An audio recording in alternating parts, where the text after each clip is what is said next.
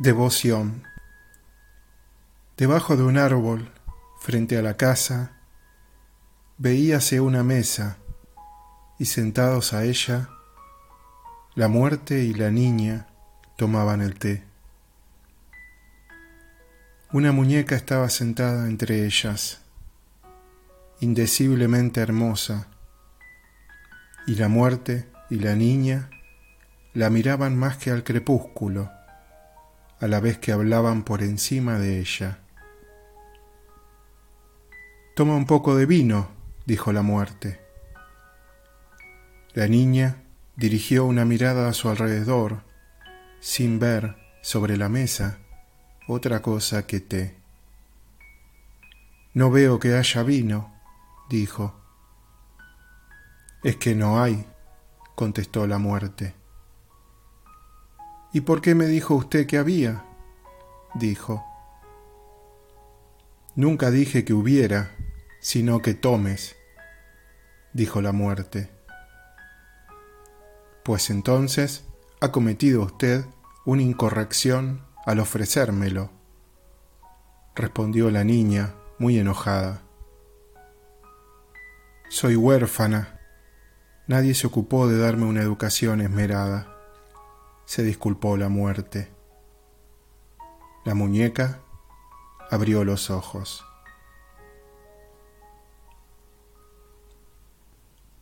Tangible ausencia. Que me dejen con mi voz nueva, desconocida. No, no me dejen. Oscura y triste, la infancia se ha ido y la gracia y la disipación de los dones. Ahora las maravillas emanan del nuevo centro, desdicha en el corazón de un poema a nadie destinado. Hablo con la voz que está detrás de la voz y con los mágicos sonidos del lenguaje de la endechadora. A unos ojos azules que daban sentido a mis sufrimientos en las noches de verano de la infancia, a mis palabras que avanzaban erguidas como el coronel del caballero de Bember, a la luz de una mirada que engalanaba mi vocabulario como un espléndido palacio de papel. Me embriaga la luz, no nombro más que la luz Quiero verla. Quiero ver en vez de nombrar. No sé dónde detenerme y morar. El lenguaje es vacuo y ningún objeto parece haber sido tocado por manos humanas. Ellos son todos y yo soy yo.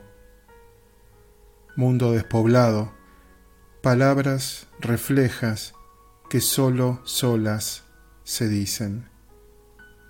Ellas me están matando.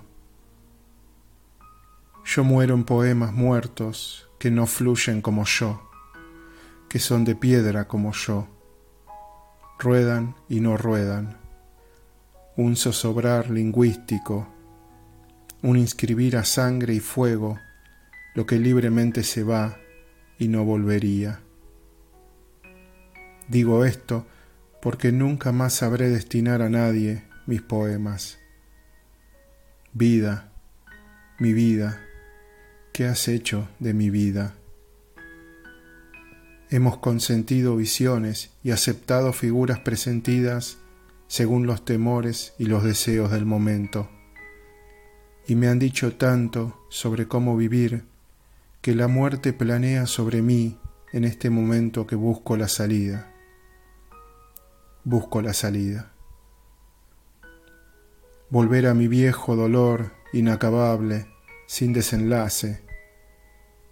Temía quedarme sin un imposible y lo hallé, claro que lo hallé.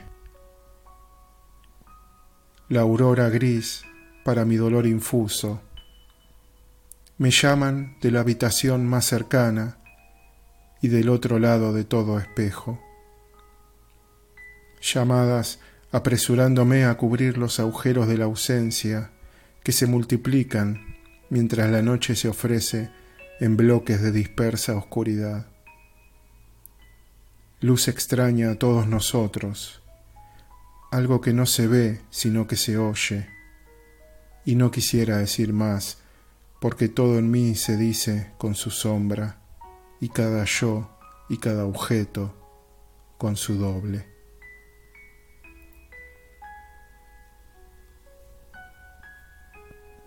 Diálogos.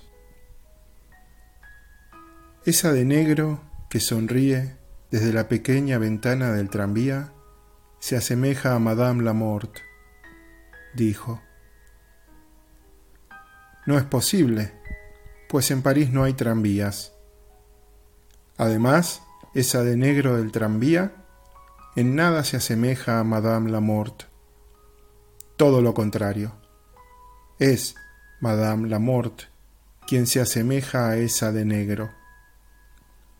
Resumiendo, no solo no hay tranvías en París, sino que nunca en mi vida he visto a Madame Lamorte, ni siquiera en retrato. Usted coincide conmigo, dijo, porque tampoco yo conozco a Madame Lamorte. ¿Quién es usted? Deberíamos presentarnos.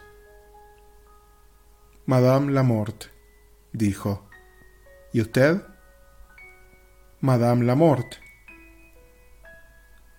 Su nombre no deja de recordarme algo, dijo. Trate de recordar antes de que llegue el tranvía. Pero, si acaba de decir que no hay tranvías en París, dijo. No lo sabía cuando lo dije, pero nunca se sabe qué va a pasar. Entonces, esperémoslo, puesto que lo estamos esperando, dijo.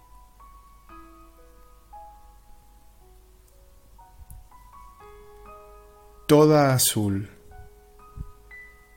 Azul es mi nombre, dije.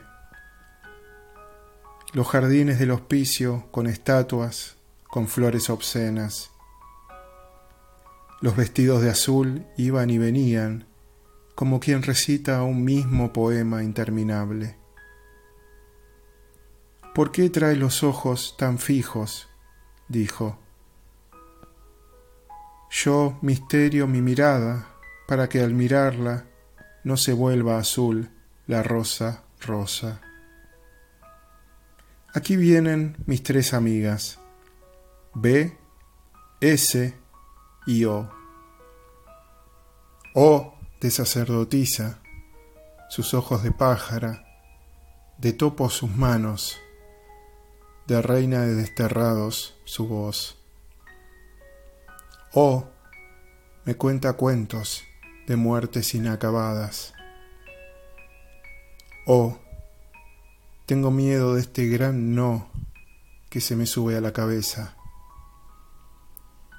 Hablamos, Así somos dos quienes se reparten el botín, el peso del cadáver. B me insta a responder el llamamiento. Amiga cercana como el dolor de mi nuca, rigurosa como una emperatriz bizantina, es capaz de morir por una palabra mal pronunciada. Lugar azul se llama mi recinto, dije. Es tarde para gritar. El embaucamiento degradó las apariencias. Jaula azul, dije indicando la prisión donde yacía. ¿Por qué crimen? preguntaron las damas que ululaban como las sirenas de un barco que se hunde. Si me dan el cuadrado mágico que cambia los colores y los vuelve fugitivos, entonces sí. Solo queremos ayudarte, dijeron. No pueden, dije llorando, sin tristeza, sin piedad. Cantaron himnos para curarme. Aprecié la distancia que me separaba de ellas. Yo estaba tan sola que mis miedos desaparecieron como por ensalmo. Mostré uno a uno los dedos de una de mis manos, el lujurioso, el voluptuoso, el lúbrico, el mórbido y el lascivo. Mi mano es el espejo de la matadora. Danos más explicaciones, dijo ese. Un instante ilícito se paga con años de silencio opaco. ¿A quién contar mi alegría y mi antigua ternura? A una cebra heráldica, a un pingüino rosado, dijo la de los ojos de maga. Un animal de papel atravesó el lugar azul. Cuando yo, la presagiosa en mis sueños privados, la transformista de sus emblemas antiguos y humillados, cuando yo... ¿Entienden? No. Ronda nocturna. Un payaso me sonríe a fuego vivo y me transforma en una muñeca. Para que nunca te marchites, dice. Danos más explicaciones, dijeron las celestes. Los sufrimientos me dispensan de dar explicaciones, dije. Sonreí. Mis amores con el payaso duraron lo que la lluvia, dije. También él quería ir hasta cierto punto. Sonreí. Loba azul es mi nombre, dije. Cuatro relatos de Alejandra Pizarnik.